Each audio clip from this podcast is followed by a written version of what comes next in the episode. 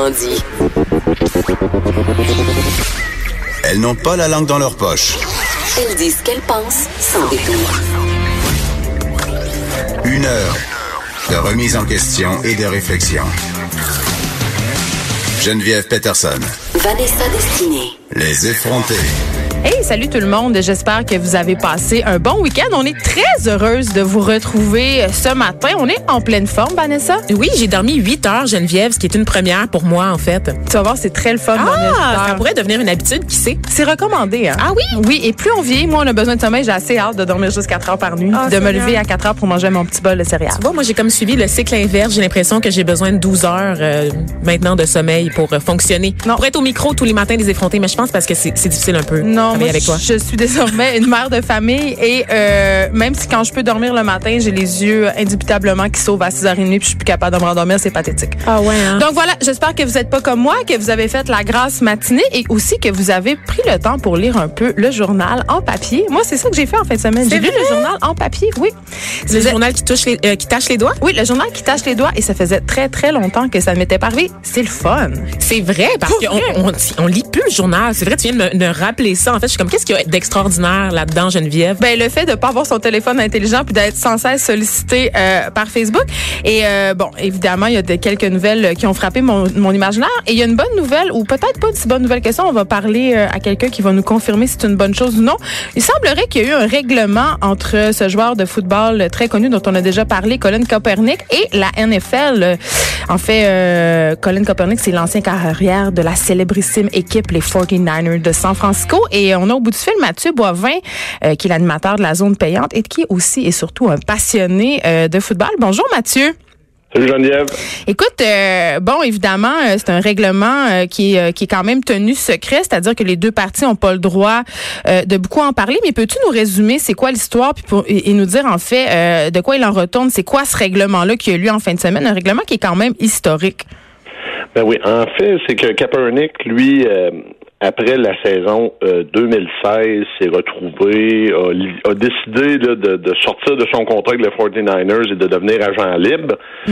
Et c'est à ce moment-là que ça avait commencé. Personne ne l'a signé. Ce qui était très surprenant. Il avait encore une belle carrière devant lui. Au niveau du talent, il n'y avait aucun doute que ce gars-là avait sa place dans la Ligue. D'ailleurs, depuis quelques années, il y a plusieurs mauvais carrières qui avaient du boulot et lui en avait pas. Mais c'est pas assez pour pro- pro- prouver qu'il y a une collusion. La collusion, euh, c'est quand même difficile à prouver que la Ligue, les, propriétaires ne voulaient pas que Kaepernick joue dans leur équipe en question. Tout, tout ça de relié là, au fait que pendant les matchs de la saison 2016, Kaepernick se mettait à genoux pour protester contre la violence faite contre les Noirs et les problèmes économiques. Mais c'est pour comment je pourrais dire, c'est, ça, ça prouve pas la collusion. Par contre, si la Ligue a réglé, c'est que c'est clair que dans le dossier, il y avait plusieurs choses qui s'enlignaient pour faire mal paraître la Ligue. Il faut pas oublier que s'il y avait eu un procès, tout ça serait devenu public. Alors la Ligue a préféré régler pour éviter ces détails-là se ramassent dans les journaux. Il faut pas oublier que la NFL, c'est une industrie de 14 milliards de dollars et ils veulent protéger leur image. Donc, ils ont réglé. Kaepernick, lui, se retrouve dans une drôle de position, c'est que oui, il a l'air du gagnant, mais il y a une frange de la population américaine qui vont dire, la population noire américaine vont dire, t'as pensé à toi là-dedans. Parce que si t'étais allé au bout, puis t'avais gagné ton pari, puis t'avais gagné ta cause, ça aurait été démontré clairement dans un procès, ça aurait été public. Donc, finalement, t'as réglé, mais t'as réglé pour tes poches. T'as pas réglé pour la cause. Donc, il y a des gens qui commencent à parler de ça. Et les chiffres dont on parle présentement, Geneviève et Vanessa, c'est que la, cause aurait été réglée pour un montant qui avoisine entre 60 et 80 millions de dollars. Et on s'imagine bien que c'est pas le cas en ce moment que la NFL a réglé pour un montant inférieur?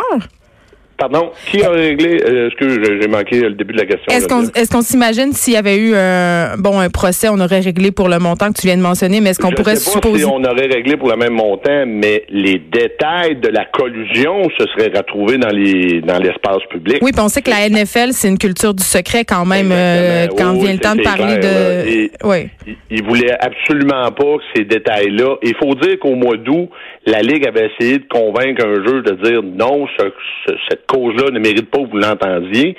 Et le juge a dit non, non, non, on va l'entendre la cause parce qu'il y a assez de preuves à ce moment-ci pour du moins qu'il y ait une qu'on puisse écouter. Alors à ce moment-là, la Ligue, là, pour reprendre un terme de football, était à sa ligne de 1, était vraiment en défensive, l'autre équipe était sur le bord de marquer. Et pour éviter que ça se ramasse dans les journaux, a préféré régler. Et dans le communiqué de presse qui a été rendu public vendredi, c'est écrit tout le monde, on ne commentera pas la cause. Hmm. C'est ce qu'on voulait, c'est que finalement, les détails de collusion ne se retrouvent pas dans les, dans les journaux et dans les médias et ça aurait fait pour la Ligue une très mauvaise publicité. Oui, parce que ça le nuit à l'image de la ligne euh, américaine de football, l'histoire euh, Kaepernick, parce que évidemment, euh, il y avait beaucoup, l'opinion publique était très favorable à celui-ci. On se rappelle qu'il s'est associé à des marques, il y a vraiment des brands qui ont endossé la cause des personnes racisées dans la NFL et aussi ont dénoncé la situation des, des Afro-Américains aux États-Unis. Donc, ça fait mal tout de même à la NFL cette histoire-là. Là. Ben, au niveau de l'image, c'est pas très bon. Tu sais, quand le président, le président s'en est mêlé, lui aussi, là, a fait des déclarations publiques. Euh, l'écoute des matchs la NFL est en chute depuis quelques années. Il y a moins de gens dans les stades. Donc oui, certains experts estiment que cette cause-là a nuit à l'image de la, NFL. Ça, il n'y a, a aucun doute. Puis c'est une cause je veux dire, at large aux États-Unis, l'enjeu des, euh, des, des, des, Noirs qui sont euh, maltraités par le système, c'est clair là, que la NFL voulait se distancer le plus possible de ça. Euh, mais en, en, en, allant chercher un en trouvant un terrain d'entente avec le joueur, sans le dire, tu reconnais un peu où c'est arrivé. Là. Hum, effectivement. Si t'as rien, rien à te reprocher, ben là, tu vas au procès puis tu dis, garde, j'ai rien à me reprocher.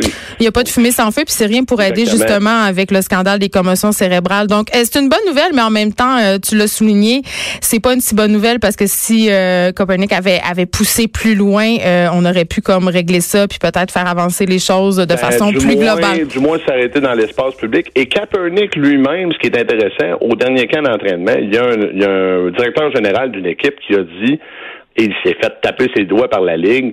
Nous, on était prêts à accueillir Kaepernick cette année et il a décidé de pas venir. OK, mais il jouera plus, là. Kaepernick a lui-même décidé de se garder hors du terrain cette année hmm. pour, pour que son, sa cause se poursuive. C'est quand même intriguant, mais c'est une cause, en effet, qui, pour l'image de la Ligue, n'a pas été très bonne, ça c'est clair. faut pas oublier qu'au dernier Super Bowl, il y a des artistes qui ont refusé de faire le show de la mi-temps en appui à Kaepernick.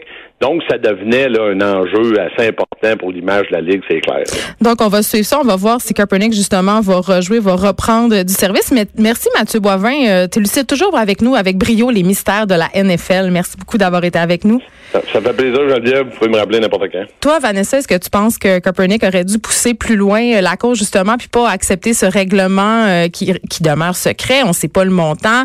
Et puis, justement, accepter que son histoire soit portée au grand jour, puis que, justement, les ramifications pas trop catholiques, entre guillemets, de la NFL soient mises sur la place publique? Moi, je pense que Kaepernick, là, il devrait juste laisser le combat complètement du côté de la NFL. Moi, je pense qu'il y a une belle carrière qui s'offre à lui comme militant contre, comme conférencier aussi à travers les États-Unis. Tu penses qu'il devrait arrêter de jouer? Oh, ouais, vraiment, carrément. Là, je pense que sa carrière est rendue ailleurs. Je pense que c'est rendu un symbole. Cet homme-là, c'est plus qu'un simple joueur, c'est plus qu'un sportif. C'est un symbole de démocratie. Et je pense qu'il gagnerait plus à faire euh, ce que font plein de vedettes, n'est-ce pas, s'associer à l'ONU, défendre des causes. Donc, devenir un peu un conférencier professionnel. Hey, mais de toute façon, on s'en va là. S'il retourne jouer euh, pour la NFL, Kaepernick, tout le monde, je veux dire, les patrons, les gérants d'équipe, personne va vouloir l'avoir. Is trouble, tu Ben oui, c'est ça, tu sais. Mais en même temps, ça peut être payant pour l'équipe qui choisit de l'avoir dans ses rangs. Les estrades vont être pleines. Exactement. Tu tu sais que c'est quelqu'un qui va attirer les gens. C'est quelqu'un qui, qui, est très polarisant aux États-Unis. Donc, il y a, y, a,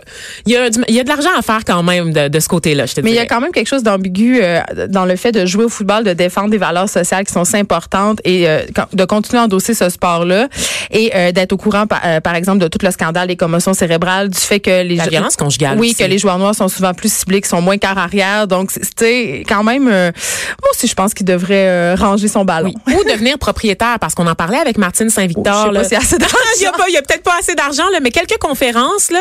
Quelques campagnes pour Nike. Exactement, ça devrait, aller, mais j'aimerais ça éventuellement qu'ils rentrent et qu'ils changent la machine de l'intérieur, qu'ils arrivent en amont plutôt que de, de se contenter d'être sur le terrain, d'être dans les grands bureaux avec tous ces monsieur blancs là qui prennent les décisions qui sont justement défavorables à sa communauté.